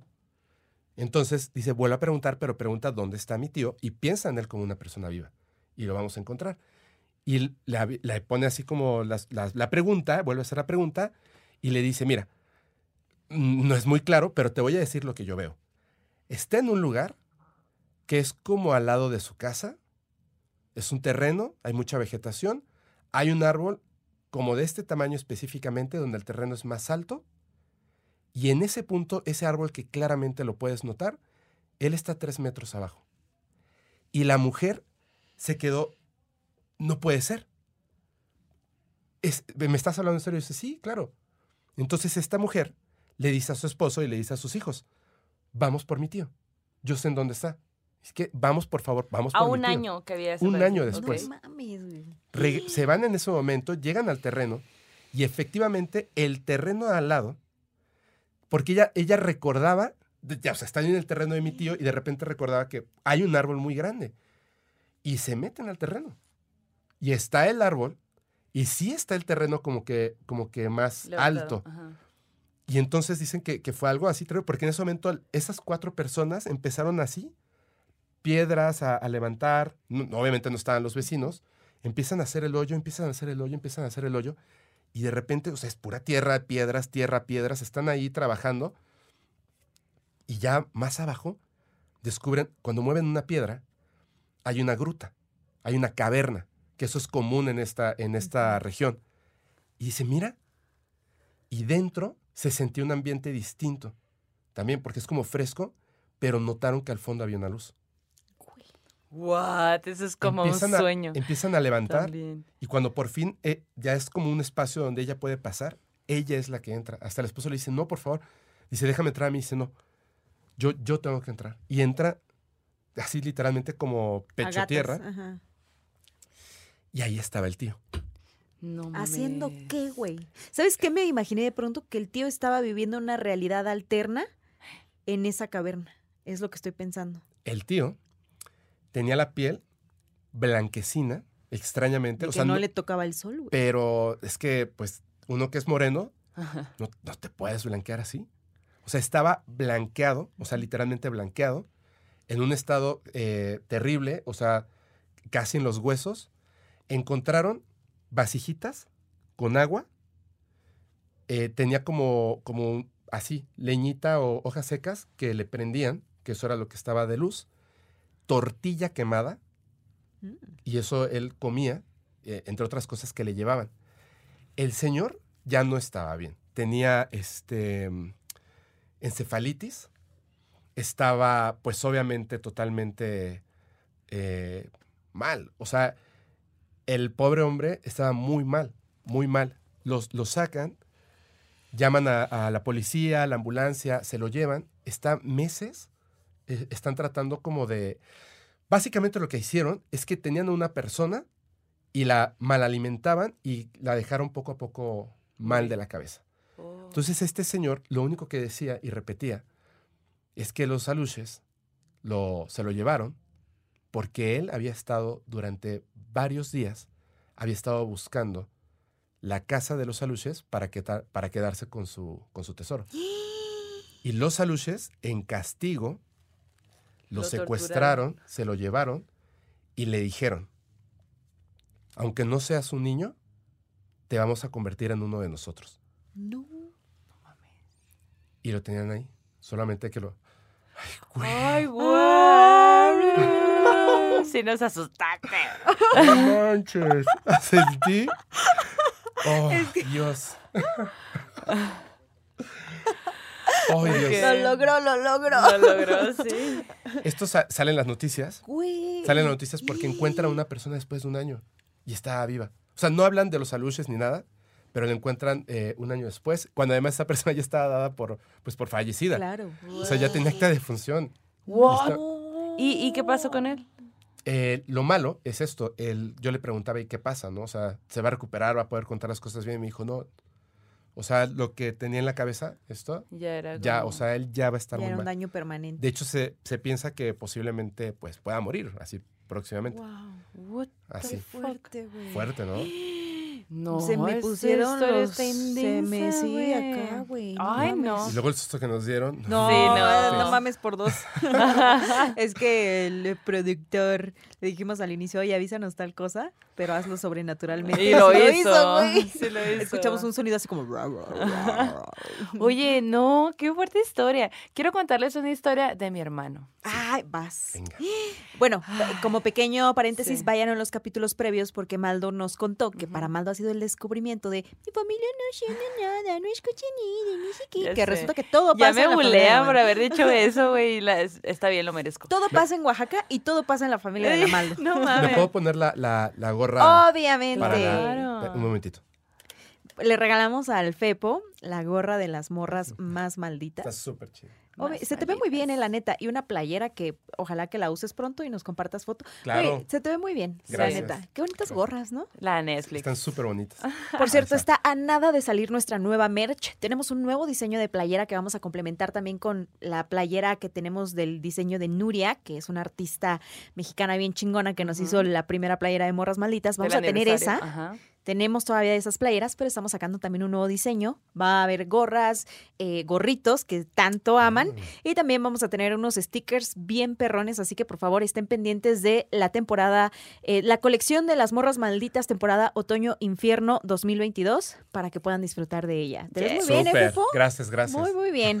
Recuerden también que vamos a estar en la mole, ¿no? Pues ahí. 29 y 30 de octubre tenemos show el sábado a las 5 de la tarde. Guau. ¿Vas a ir o qué? Sí, sí, sí. Va, Si me va, invitan, va. ahí voy. Y ahí Claro, celebramos invitada. contigo tu aniversario también. Gracias, sí. Todo ahí junto. Sí, un fiestón. Pachangón sobrenatural. Dale. Oigan, pues les quiero contar esta historia que me cuenta mi hermano Omar, que rápidamente un breve resumen. Eh, mi hermano a raíz del podcast me empieza a platicar así como de, güey, pues yo siempre he visto duendes, siempre he visto sombras, siempre, o sea, yo siempre sí he sentido que son duendes. Y, y he contado aquí algunas historias que me ha contado él. Y es curioso porque también eh, recuerdo, me, me hiciste recordar con la historia que contaste ahorita, de que, la, de, de que le regañaban a, lo- a los duendes, ¿no? De que, ¿dónde está? Dámelo.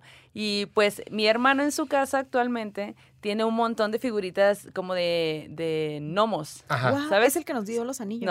No, el otro. Eh, como siempre me preguntas, no, el, el que le pasan cosas sobrenaturales es el otro. Es que siempre nos Omar. mandó unos anillos uno de sus hermanos y siempre digo, el que nos dio los anillos. El nunca es él. nunca es él. Solo él dos. anillos. O sea, está el que nos da los anillos y el que nos cuenta las historias. Exacto, exacto. Y mi hermana Ana. Eh, bueno, pues el caso es que eh, cuando ya grande, ¿no? Y todo, que, que he ido a su casa, pues él tiene muchas figuritas de estos gnomos afuera y esa historia ya la he contado antes. Resulta que esas figuritas siempre han existido en sus casas, o sea, como que él se ha mudado, vivieron en varios lugares eh, anteriormente y siempre están ahí acompañándole. Entonces, en esta casa en Hermosillo específicamente, la, ni la la niña más chiquita, eh, un día de pronto sacó a todas los las figuritas. Todas están afuera, así, lo, cuando tú llegas está repleto de plantas y con esas figuritas entre medio. Porque eh, Mía lo, sacó y le dijo a regañadientes, así como que aquí se van a quedar y se tienen que portar bien, porque ya estuvo bueno y no sé qué las está regañando. Entonces la mía no quiere que haya esas figuritas dentro de la casa y ella se encargó de sacarlas todas. Bueno, eh, entre otras historias, mi hermano me cuenta que en esa casa en la que viven actualmente, él estaba en, en su cuarto. Entonces el cuarto tiene un closet que es como un micro pasillito y entonces el closet es como este micro cuarto, pues no sé. Enseguida del cuarto está un baño. Y él estaba ahí en la en, en este closet así viendo como que qué se iba a poner cuando de pronto sí- ve eh, una sombra pasar. Entonces él instantáneamente voltea porque mi hermano Omar no es una persona que le tenga miedo. Como ya tiene mucho tiempo conviviendo con esos seres, mi hermano más bien como que ta- hasta platica con ellos, pues, ¿no? De que, ah, ¿dónde me dejaste eso, güey? No me andes, no sé qué, no, la, la, no hagas esto. A ver, pues, ¿no? Y como que conversa con ellos, entonces voltea rápidamente y ve a un ser chiquitito, como con ropita y todo, no le logra ver la cara, pero dice que ve cómo está un buró y el buró tiene los dos este, ¿Cajones? cajones, abiertos, Ajá. el de abajo es más, más salido que el otro, entonces lo toma como escalones y se brinca por detrás del, del buró. Entonces mi hermano instantáneamente lo que hace es como que intentar jalar, pues, ¿no? Para buscar, pues, para verlo. Y, y mi hermano me cuenta que le dice, ¡Ey, ey, ey, ey, ey! ¿Qué onda? Eh, salte, echaremos la comenta. Yo siempre he querido platicar contigo. O sea, como que mi hermano o sea, estaba impresionado de que por primera vez durante años de sentirlo, de ver sombras pasar, que siempre se manifestaba con sombras, por primera vez lo estaba viendo, lo, o sea, lo que pudo ver, pues, ¿no? Echaremos la comenta, qué onda, que no sé qué, y que detrás del buró escucho una voz como, como ronca, como de señor, que dice, no quiero hablar. Guau. Y mi hermano le dice, ah, no mames, güey, tengo años queriendo platicar contigo y por fin te veo, me dices que no quieres hablar. Pues sale así como que se enoja mi hermano, ah, pues es que no sé qué, la, la, la, la, la, la. Y esa fue la historia que me cuenta mi hermano Wow. de esta primera vez que pudo ver algo más que no fuera solamente una sombra y que escuchara su voz. Guau. Qué loco, güey. Sí. Pero además me encanta la respuesta de no quiero hablar. no quiero hablar. No quiero, güey. Vivo acá, pero me caga, güey. No me caes bien. Ah. Sí, sí, sí. Y luego, pues, eh, ahora con, con que estuve en Hermosillo y todo, estaba platicando con mis sobrinas y eh, mi hermano tiene tres hijos, ¿no? Tiene el Diego, Andrea y Mía. Mía es la más chica, que fue la que sacó... La de en shock, tía. No, esa es Andrea. Ah, Andrea. No, bueno. Te voy a hacer un árbol Sí, genealógico. güey, ocupo. Mía es la que sacó los, los, las figuritas de Nomo. ok. Y Andrea es la de Enchoc, tía. Ajá. Entonces, Andrea eh, me cuenta que, pues, cuan- cuando falleció su mamá y que todo eso estaba pasando, eh, pues ambas pasa, todos, los- todos pasamos un momento de no podíamos dormir y como esas sensaciones extrañas que suceden, ¿no? Y ella dice que pues era noche eh, y vol- como que pues no querían ni siquiera dormir con el, el foco apagado, pues tenían esta sensación de que querían estar viendo lo que había. Y ella estaba ahí. Ahorita trae una temporada de que le encanta Luis Miguel. Entonces está viendo la serie y todo. calienta el sol. Pero se levanta cantando y ve películas de Luis Miguel. Pero ella lo imagina de niño. Yo, ¿Ya lo viste de grande? Sí, saben feo. Yo me lo imagino de niño siempre. Yo de qué bueno. Ok, ok. Como de su edad, pues. sí, ¿no? sí, sí. Y, y que estaba ahí como que tonteando en el celular viendo cosas de Luis Miguel, estoy casi segura. Y, y dice que de pronto ve a un, eh, por un lado, una lateral, ve una sombra pasar. Y como ella también está acostumbrada a verlo, y también porque su papá les ha contado historias y todo esto, eh, ahí fue cuando me dijo, no tía, yo vi eso y dije, no, ah, mm, no, ya es hora de dormir. y, se- y pues ya, pues que se durmieron, ¿no? Entonces, así van las historias en casa de mi hermano. No quiero hablar. No quiero. Ay, Ay, güey, tienes otra, Fepo, que quieres sí. A ¿Quieres ver, contarla? este, sí, sí, sí. De- lo que les estaba diciendo de, esto ya es algo personal. Ajá. Venga.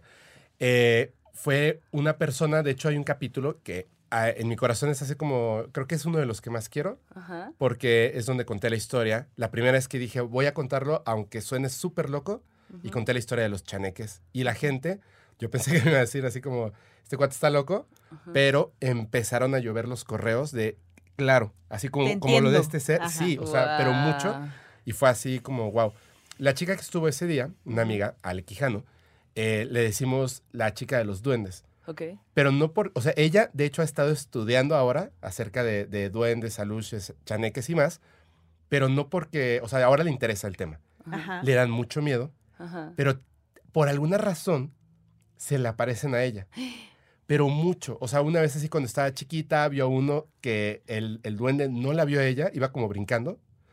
Y este, y se quedó así, inmóvil en silencio, y siguió caminando, el, bueno, brincando el duende, se alejó y ya regresó corriendo.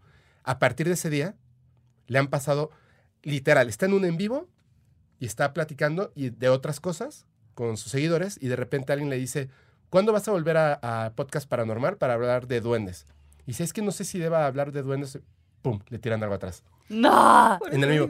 Y dice, ¿lo vieron? ¿Lo vieron así? Y dice, bueno, a ver, lo, lo voy a volver a poner en su lugar, pero se ve así claramente, es su, lo de los cosméticos, y se nota que ya está nerviosa, continúa hablando, y de repente atrás de la televisión, así, pum, le mueven unos cables, Los y atrae. termina de hacer el, el, el en vivo. Siempre, o sea, un día la despertaron porque la jalaron de, las, de los pies y la sacaron del cuarto. ¿Qué? Sí, sí, sí. Pero sí, ella sí. los ve. Ella los, los siente, los escucha y los ve. Wow. No siempre de la misma manera. Y nunca ha hablado con él, con ellos. No, porque le, da- le dan Da miedo. miedo. Pero la cuestión está en que ella, estamos en un grupo como de, de Gente que invitados, gusta los invitadas, mi- ah. que, que han ido de allá de Mérida Ah, y algunos seguidores. Entonces, de repente una, una noche empieza a mandar audios y, y videos y etcétera, pero es que de verdad estaba, se quedó como en un, en un este, en la parte de atrás de un, eh, como tráiler en la caja, porque está con un circo. Y ya sabía, o sea, ella ya sabía, ya les habían dicho que en esos terrenos donde pusieron el circo, ya les habían dicho que allá habían aluches. aluches. Ok. Y entonces ella fue para recoger algo, creo que se iba a acostar a dormir un rato, y de repente llegó el, el aluche, pero estaba afuera. Entonces ella tenía muchísimo miedo y nos estaba mandando los audios, que por, porque no se podía comunicar con la gente que estaba ahí, y estaba, estaba el aluche allá afuera. No manches. Pero estaba de verdad, o sea, Esperándolo. llorando así, Ah. este, moqueando horrible. Y todos así, tranquila, tranquila. Y nos mandaba así el video a ver si, si notábamos algo, etcétera, ¿no? Pero fue así como súper terrorífico. En un momento, ella me manda un mensaje y me dice, perdón, es que creo que yo sin querer te dejé una, una luz. Yo no me quería sugestionar. Yo no me quería sugestionar. Por ahí, eh, estaba yo editando en la madrugada. Yo vivo solo con mi perrita Rutila. Solo con mi perrita Rutila Gran nombre, ¿eh? Rutina. tiene, ella tiene un tazón en el que le doy agua, que es de, de vidrio, es muy pesado. Ajá. Y su plato antes, porque ese lo, lo tuve que tirar, era de metal así como igual, pesadito, ¿no? Y de repente yo escuché que así, plum, plum, plum, estaban moviendo las cosas en la cocina. Y yo pensé que era ella. Así dije, pero si ya le di de cenar, ¿no? Y entonces estaba en un silloncito, ella estaba dormidita. Y estaba el ruido. Entonces tomé mi celular, empecé a grabar. Y lo subí al grupo que tenemos de podcast paranormal, de Telegram. Y me dijo la gente, ve a grabar, porque se escucha. Y yo dije, no, porque, o sea, sí me da mucho miedo. O sea, no sé qué haría si, si, lo- si los veo. Y me da mucho miedo. Y ya la perra se despertó y empezó a hacer... No mames. Entonces yo la grabo y dije, no me voy a sugestionar. Hay dos momentos en el podcast cuando hemos estado grabando y algo que yo pensé, primero dije, eso debió haber sido mi perro, pero cuando nosotros grabamos, está el invitado, la invitada y yo, y a la perrita la saco. Porque como tiene eh, mamitis, o sea, me- así se me pega, es capaz de subirse hacia mis piernas y entonces la saco para que no vaya a mover los cables. Claro, Sí. sí. Entonces la saco y Te grabamos. entendemos. Y es- estamos ahí y de yo no me doy cuenta ni al editar. Cuando se estrena el capítulo es cuando la gente dice, güey, pasó una sombra atrás de ti. Pero no una sombra así, sino que las luces ya ven que son así chaparritas. Ajá, Es como si pasara algo a esta altura donde la cámara no lo puede ver ajá. Y tapa y hace una sombra grande. Ok. Pero es algo chiquito. Ajá. Y obviamente no te das cuenta porque tú estás clavado en la otra persona. Después me empezaron a desaparecer cosas. No. Pero, o sea, yo hasta dije, a ver, alguien está robándose mis cosas. Audí o sea, cosas chiquitas, audífonos, juguetitos. Y llegó un momento en que no, no puedo salir de mi casa. No puedo salir de mi casa porque están los candados puestos y además se llevaron las llaves del coche. No. Y yo no puedo salir de mi casa. Y entonces, de verdad, o sea, yo hice así, puf, puse mi casa de cabeza con la desesperación de encontrar mis llaves y las llaves, o sea, las llaves de la casa y las llaves del coche. Y de plano dije, no puede ser. Un día anterior me habían regalado unos juguetitos de dinosaurios Ajá, Ajá. y yo los había puesto en la mesa. ajá. Cuando los puse en la mesa, yo dije de broma, solo así en mi casa, dije, estos son míos, no los toques. Y ahí estaban. No, ahí, está, ahí estaban así los, los, los dinosaurios estos. Y dije, creo que lo que está aquí es una luz. Y entonces agarré los juguetitos y, le, y así, ¿sabes qué? Estos son tuyos y te voy a traer dulces y te los dejo aquí, en el piso, así. Dije, este va a ser tu esquinita, toma, son tuyos. ¿Me puedes regresar, por favor, mis llaves y lo que te has robado? Me esperó un momento y dije, ok, no pasa nada. Entro a mi cuarto y así, en, en un mueble, como hazte cuenta que corrieron todo hacia un lado, mis llaves, unos audífonos que no sabía que había perdido, ahí, así. Mi acta de nacimiento. Sí. ¿no? Y yo lo vi y dije, no manches, no Guau. puede ser, no, o sea, es que acabo de poner la revisado ahí, casa de pues. cabeza. Sí, Sí, ajá. Sí. Y dije, no puede ser. Entonces así fue como, gracias. Y, y ya, bueno, ahora esos son sus juguetes. Así son sus. Y ahí Sí. está, o sea, está en tu casa aún. Sí, Son roomies. la, la cuestión está en que, en que yo me voy a cambiar. Ah, Así que alguien se va a quedar con una luchita. lo A lo mejor se te pega a ti y ya te sigue Pues, para siempre. La verdad es que esos, esos son los que digo, esos están como, como lindos, ¿no? O sea, Sí. porque te cuidan y además hacen, o sea, si tú les, se supone, ¿no? Que tú les como, les das estas cositas y los Ajá. cuidas y los quieres, Ok. ellos como que también te llenan de buena vibra. Guau. Sí, como que no es una presencia maligna, en realidad, ¿no? Así es. Ajá. Está chido, pues puedes convivir con. Pero como yo estaban pasando estas cosas. Y yo lo comentaba, o sea, me decían, es que no quiero sonar a que me sugestiono, pero es que pasó esto y luego pueden ver el capítulo, miren, aquí está un pedacito del clip, o sea, claramente es una es algo que está ahí y no sé qué sea y, de y ya fue cuando ella me, me mandó un mensaje y me dijo, "Perdón." O sea, eso que te está pasando son, son duendes. Que yo te dejé. Y yo estoy, ah, sobre aquí, Lo siento, amigo, pues ya tienes un este un duendecito. Un duendecito. Oye, y pasando a nuestra sección de terror en corto. Oye, que de hecho hay que decir que quedaron un montón de historias y yo creo que va a tener que haber sí. parte 2 y 3. Sí, la verdad. Sí, porque quedaron historias. Pero bueno, tenemos que ir cerrando el programa. Pero bueno, en, el terror en corto les voy a contar esta historia que nos la manda eh, Matías Burns. Dice, em, ¿qué onda morra? Saludos desde Zacatecas. Hoy les quiero contar una historia de una vecina que cuidaba duendes. Dice, resulta que mi mamá justo fuera de su casa había visto un duende. Eso pasó poco después eh, de que ella estaba haciendo algunas actividades y pues le contó a su vez a su mamá. Y resulta que nadie le creyó. Hasta que esa anécdota le llegó a una vecina que después de escucharla le dijo, sí, yo sí te creo. Resulta que esa vecina podía hablar e interactuar con duendes y por alguna extraña razón, cada vez que platicaba con ella, se sentía una paz que emitía esa señora, como una tranquilidad muy bonita, como que la doña tenía una vibra muy única.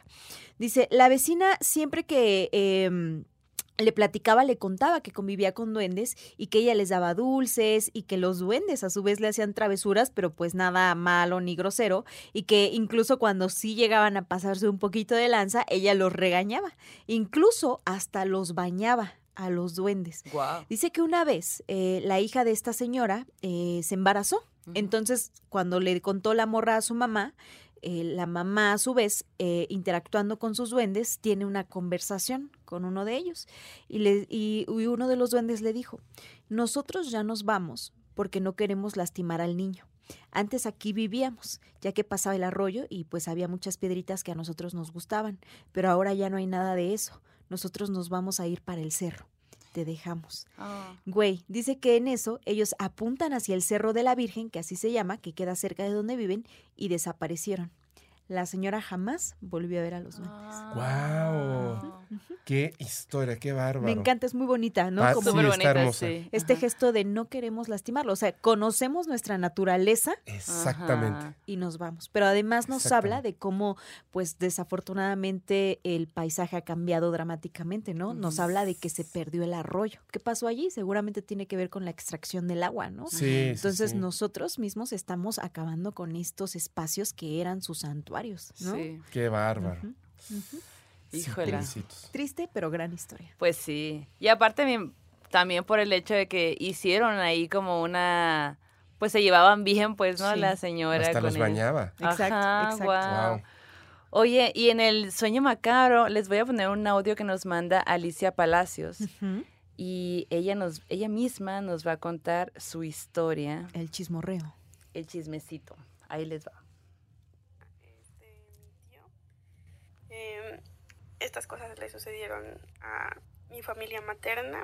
Si quieren más, si les gusta esta historia y quieren más, me avisan para contarlas porque son un buen, porque pues todas estas sucedieron en Oaxaca y pues en Oaxaca, en Oaxaca todo pasa. Efectivamente. Entonces, pues dice que mm, él tenía un amigo de su edad más o menos. Estaba chiquito, como 3, 4 años. Y su mamá, yo siempre les decía que, que cerca, cuando veía a su hijo jugar, o sea, pues, era normal, ¿no? Ah, mira, está corriendo, está jugando, pero luego la escuchaba hablar solo y decía que tenía un amigo, un amigo chiquito. Y luego su mamá este, se asustaba porque pues, es un niño, y como que hablaba solo, ah, ok, bueno, ok.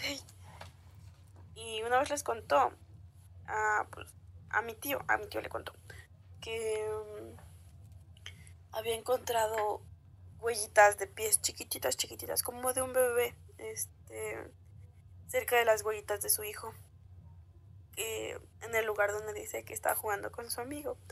Y entonces, pues, mi tío dice que su amigo jugaba con un duende. Y pues allá como que los duendes son como muy peligrosos porque dicen que si te quedas dormido al lado de un río, este, los duendes te ahogan o te roban. Y, por ejemplo, otra experiencia que pasó con duendes le, le pasó a mi mamá, Leticia. Mándale un saludo. Saludos.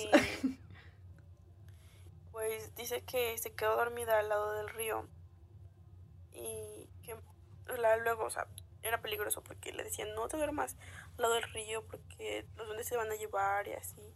Y dice que em- escuchó a lo lejos como le gritaron de que Leticia. Y ella se despertó y vio que ya no estaba como su ganado y así porque la mandaban a cuidar.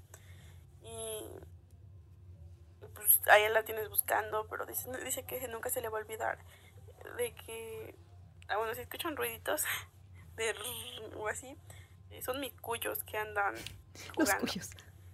y hacen su desastre. y pues sí, eso sucede con, con los duendes en Oaxaca. Bueno, en realidad ese es, ese es un audio de Yolotzin Carranza, se nos Sí. coló allí, Ajá. porque es que tenemos mucho material, se nos coló el lavado Este con el es un planchado. terror en corto, otro Sí. terror en corto. Pero ah, eh, pongo el, el sueño, Sí, ¿no? ahora sí ponlo. Ahora- Este, es, este es de Yolotzin Carranza. Y el sueño es de El sueño. eh, Alicia Palacios. Sí, exacto. Ahí les va. Ahora sí, Alicia. Ahora sí. ¿Qué onda, morras? Les mando un saludo desde Mejor, ¿no? la. Tlaxcala. Y pues bueno, hoy les vengo a contar mi sueño macabro. O sea, primero voy a dar contexto. No es tan largo, pero bueno. Este, el pedo es que a mí casi siempre me da de que parálisis de sueño. O sea, es de que es súper común, desde que estaba pequeña me daba de que parálisis. Entonces, pues ya soy acostumbrada. Y pues recientemente también me dan como alucinaciones hipnagógicas. Pero bueno, el pedo es que este sueño maldito comienza con una parálisis de sueño. Y hagan de cuenta, esta vez yo me dormí como a la una de la mañana y me despierto como a las dos y me despierto con parálisis, ¿no? Pero no me asusté tanto porque pues como que ya estoy acostumbrada, pero como que aún así te saca de pedo. claro. El punto es que pues ya cuando me logro librar de esta parálisis, como que digo como de, no, pues tengo mucho sueño, es más grande mi sueño, entonces me voy a dormir. Entonces, el sueño que yo tengo después de esta parálisis es que yo estaba como en mi casa, estaba como muy débil, muy mareada, como que tenía el cuerpo muy débil, o sea, apenas se me podía mover.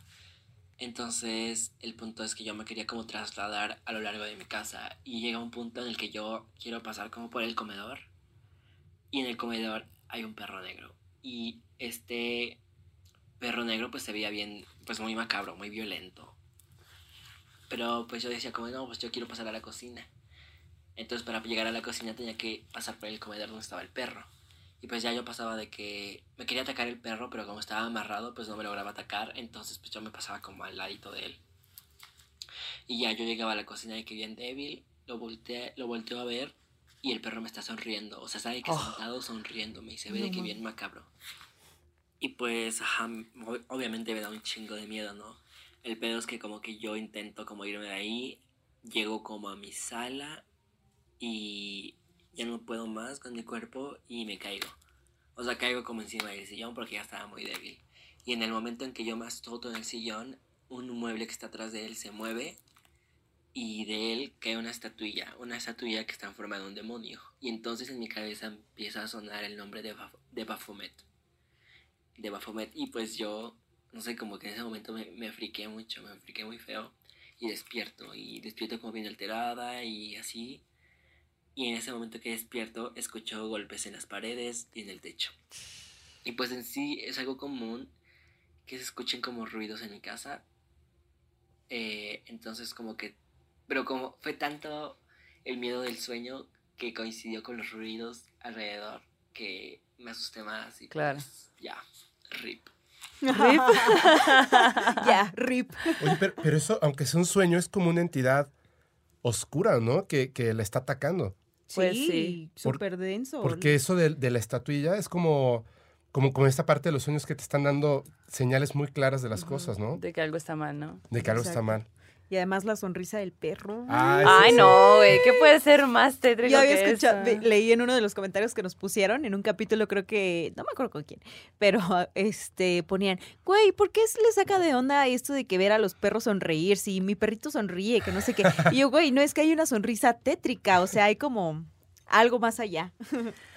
Oigan, y para irnos relajando y no irnos tan asustados esta noche, en el arte terror les quiero, nos vamos a ir hasta Alemania en los 1889. Y vamos a hablar de Hannah Hoch. Hannah Hoch es fue una artista plástica y fotógrafa alemana, pionera del movimiento dadaísta. Ella eh, es muy chingona porque en el dadaísmo surge en un momento como intentando hacer crítica social. Entonces, lo que hacían los dadaístas eran hacer recortes de periódicos, de notas de cosas que sí pasaron, y, y ellos plasmarlo como en collage, en una especie de crítica, ¿no? Y bueno, este, este arte de collage normalmente lo hacían los hombres.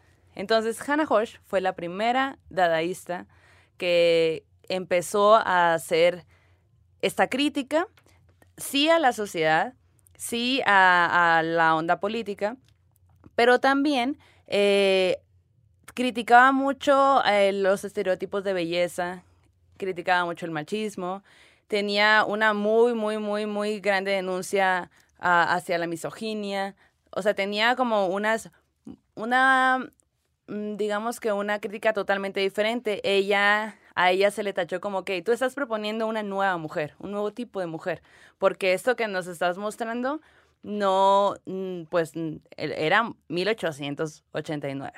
Entonces, no imagínate.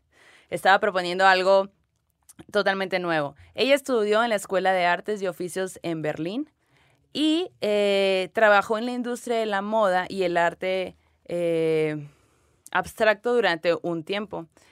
Eh, aparte le tocó eh, crear en esta temporada de entreguerras, porque pues estaba todo lo que sucedía de los nazis y demás. Eh, eh, una cosa bien interesante de ella es que la perspectiva que da en su arte es como muy andrógina y muy feminista y muy lesbiana. O sea, como que ella interpretaba todo lo que ella era también y lo plasmaba en su arte. Y, y pues justo por ser una mujer diferente, una morra maldita, pues en 1937 sufrió la persecución nazi porque se le consideraba que ella y su arte era un arte degenerado. Como ya hemos hablado en otros terrores, hablando específicamente en Alemania y todo esto que pasó con los nazis, eh, les he contado de muchos artistas que fueron también tachados como, como artistas degenerados y fueron baneados, o sea, no se podía, eh, no podían crear. Ella tuvo que salirse de ahí y murió en el 78. Y acá, pues ella es una gran artista que hay que tener en la mente porque, pues, fue una pionera en su, Claro. en su labor. Y qué chido de tener el, los ovarios, cuan- de teniendo tanto en contra, de mostrarse y de decirle a otras personas de, güey, está bien que seas quien eres, ¿no? Sí. Eso no significa que eres arte degenerado o que eres una persona degenerada, ¿no? Ellos son los que están mal, tú no. Eh, Sí, sí, y es, esa- eso es algo, salir con esa carta en un momento en el que nadie está haciendo nada parecido, obviamente tienes que tener valor. Claro. Y lo, ella lo tuvo y pues acá la traemos como morra maldita. Oye, y aprovechando que tenemos a Fepo aquí en el capítulo de hoy, para cerrar, Fepo, quisiéramos pedirte a ti que hoy nos hagas una recomendación de fin de semana, alguna película que a ti te guste, que quieras compartirnos, que quieras invitar a la banda maldita a ver para cerrar su semana. Película, bueno, no sé si todavía está en el cine, espero que sí. Eh, la película de Nope me gustó muchísimo.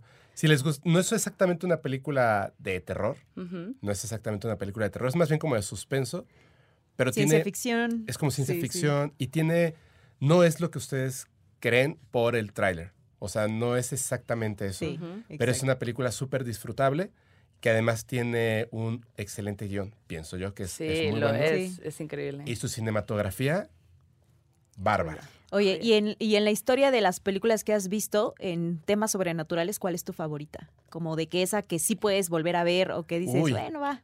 Son Jalisco.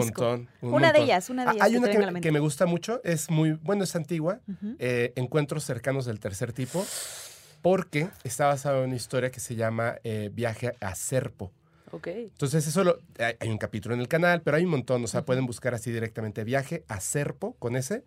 Y la historia del viaje a Serpo es una de las cosas más increíbles del fenómeno ovni, y de ahí surge esa película, aunque como que se mantuvo en silencio, pero obviamente de ahí, de ahí surge. Wow, maravilloso. Pues ya saben, sí, ya saben qué pueden hacer este fin de semana. Eh, ¿Qué ibas a decir? Bueno, que nos despedimos. Ah, bueno, que sí, nos despedimos, nos que es así como nos vamos. Pepo, muchas gracias por venir a este espacio. Gracias Eres ustedes. bienvenido siempre. Gracias, gracias. Vas a tener que venir a contar todas las demás historias que quedaron ahí sí, guardadas. faltaron- un montón, faltaron un montón, sí. Eh, ¿Cómo te encuentra la gente en Gracias. Sí, eh, bueno, primero que nada, muchísimas gracias, muchísimas gracias. De verdad, eh, ustedes saben que las admiro muchísimo, estoy bien contento. Ayer estaba subiendo historias de que estoy súper emocionado. Gracias, gracias. Eh, bueno, el podcast paranormal lo encuentran en YouTube, Instagram, Spotify, Facebook, eh, Telegram. Bueno, eh, yo creo que en todos, este, hasta en Twitch, por ahí estamos, como podcast paranormal, es fácil de encontrarlo, podcast paranormal.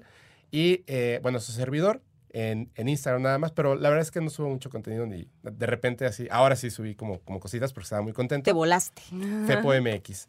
Y este, y nada, o sea, espero que, que si les late y pasen a, a escuchar el podcast paranormal. Y si les gusta, pues ya lo saben, algo que todos necesitamos y que además es gratis, el like, compartir y comentar. Porque los comentarios de, pues de todos, o sea, de todos, todas, todes, es súper importante. Ujú. Súper importante. Yo sé que, que- que esa parte, aunque no lo parezca, es difícil leer todos los comentarios, pero nos nutren muchísimo, muchísimo. Claro. A ti, a ti. Es verdad. Oye, pues eh, suscríbanse a este canal, denle like, eh, campanita, vayan al, al canal de Podcast Paranormal y hagan lo mismo. Recuerden mandar sus historias a arroba morras, mal- mar- ¿eh? arroba gmail.com y estamos en todas las plataformas como eh, arroba morras malditas. A mí me encuentran como Maldo Maldita. A mí como arroba Janis Mérida con doble N en Janis y Mérida con doble A al final o Dark Corn Beauty. y eh, bueno, pues de esta forma cerramos el círculo. Vayan con su dios, diosa, chaneque, duende de preferencia, porque aquelarre ha terminado. Hasta la próxima. Adiós. Adiós. ¿Quieres regalar más que flores este Día de las Madres? The Home Depot te da una idea. Pasa más tiempo con mamá plantando flores coloridas, con macetas y tierra de primera calidad para realzar su jardín. Así sentirá que es su día todos los días. Llévate tierra para macetas Bigoro por solo $8.97 y crece plantas fuertes y saludables dentro y fuera de casa. Recoge en tienda y sigue cultivando más momentos con mamá en The Home Depot. Haces más, logras más. Más detalles en homedepot.com diagonal delivery.